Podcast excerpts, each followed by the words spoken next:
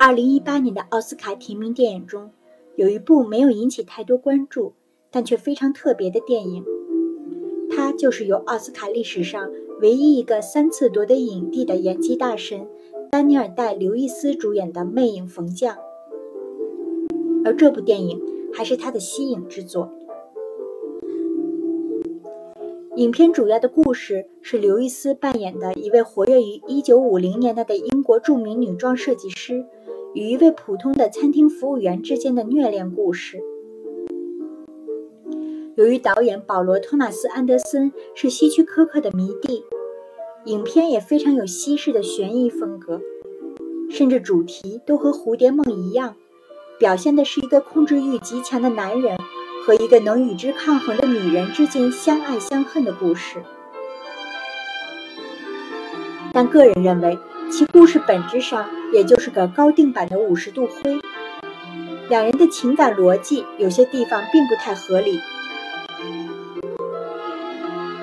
不过抛开故事情节，无法否认的是，这部以时尚界为背景的电影充满了复古的美感，这也成为影片最大的看点。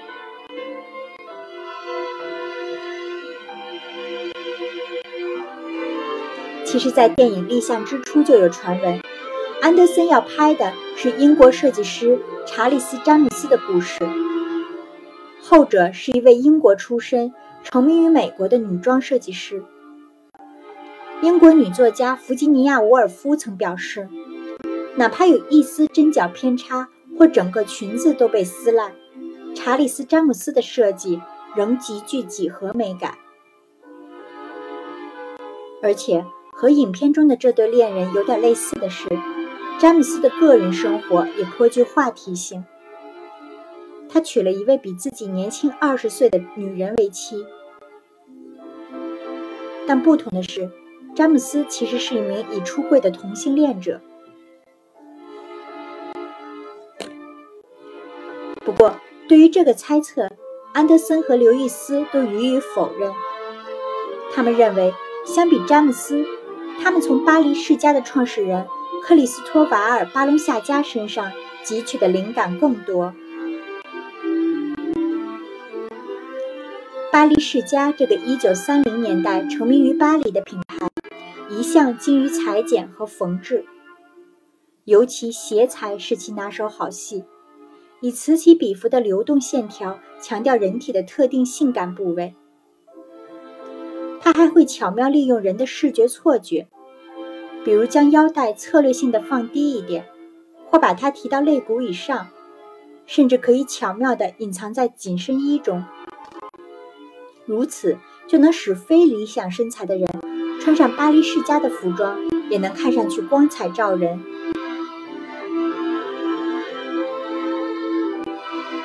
这种服装风格也在影片中体现得淋漓尽致。主角妹妹的戏服，一条海军蓝的裙子，就是基于巴黎世家女店员的样子制成的。而同片中的主角一样，被誉为设计师中的设计师的巴隆夏家，也有很多贵族客户，包括西班牙王后、温莎公爵夫人、摩纳哥王妃以及杰奎琳·肯尼迪等等。此外，剧中主角在事业上的得力助手是他的妹妹，这在时尚圈也并不鲜见。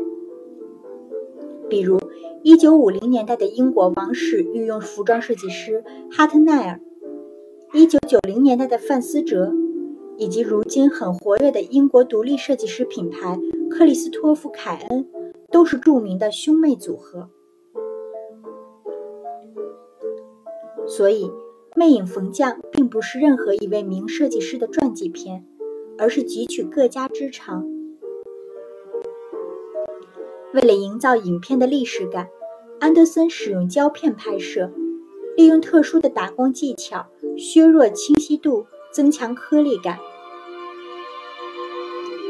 他还通过增加烟雾，强化当时服装制造场景的真实性，利用各种景深镜头和拍摄技巧，强调剧情，增强美感。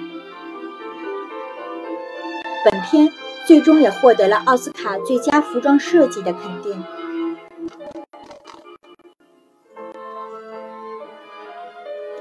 而作为影片的中心人物，刘易斯为了演好这个技艺精湛、性格偏执到近乎完美主义的设计师，在电影开拍一年前，就在美国纽约城市芭蕾舞团服装总监的指导下学习量体裁衣，如何剪裁、做褶皱、压针。这是一个繁复的学习过程，他花了好几天。只是学习如何使用定位针，比如拿起一对定位针，然后把它们放到嘴中，再固定到裙子上，并努力让这一系列动作看上去自然娴熟。但其实很多外行人并不会注意到他是如何使用定位针的。在学习期间，刘易斯还参加了美国纽约城市芭蕾舞团演出剧目。火鸟的服装制作。那次，他们重现了白俄罗斯知名设计师、画家马克夏卡尔1945年制作的传奇服饰。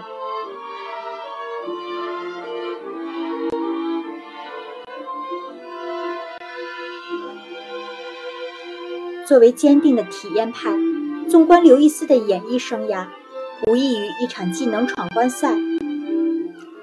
他在电影《纽约黑帮》中。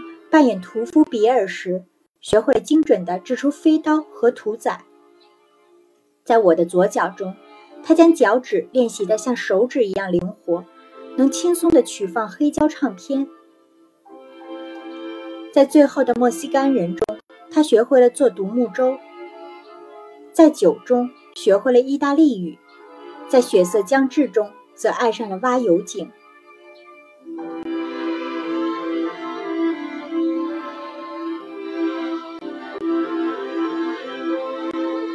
二零一七年六月，刘易斯通过代理人宣布息影。两个月前，他刚刚度过六十岁生日，《魅影逢将》也由此成为他最后一部参演的电影。其实，早在二十年前，刘易斯就曾考虑过息影。在演完《因爱之名》后，他去意大利和一位佛罗伦萨鞋匠学习怎样做鞋子。直到2002年，马丁·斯科塞斯拍《纽约黑帮》时，才受邀再次出山。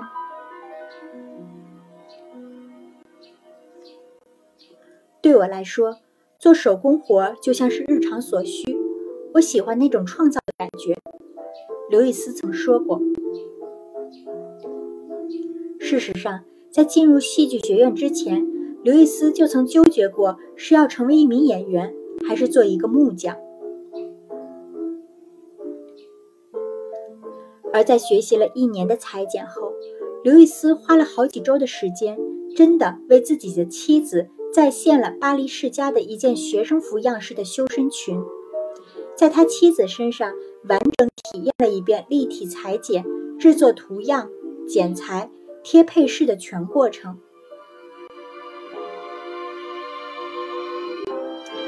她穿上那条裙子，美极了。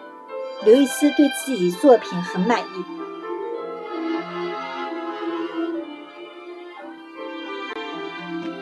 所以，将来的某一天，如果时尚界突然多了一名叫做丹尼尔·戴·刘易斯的人，真的不用太过惊讶。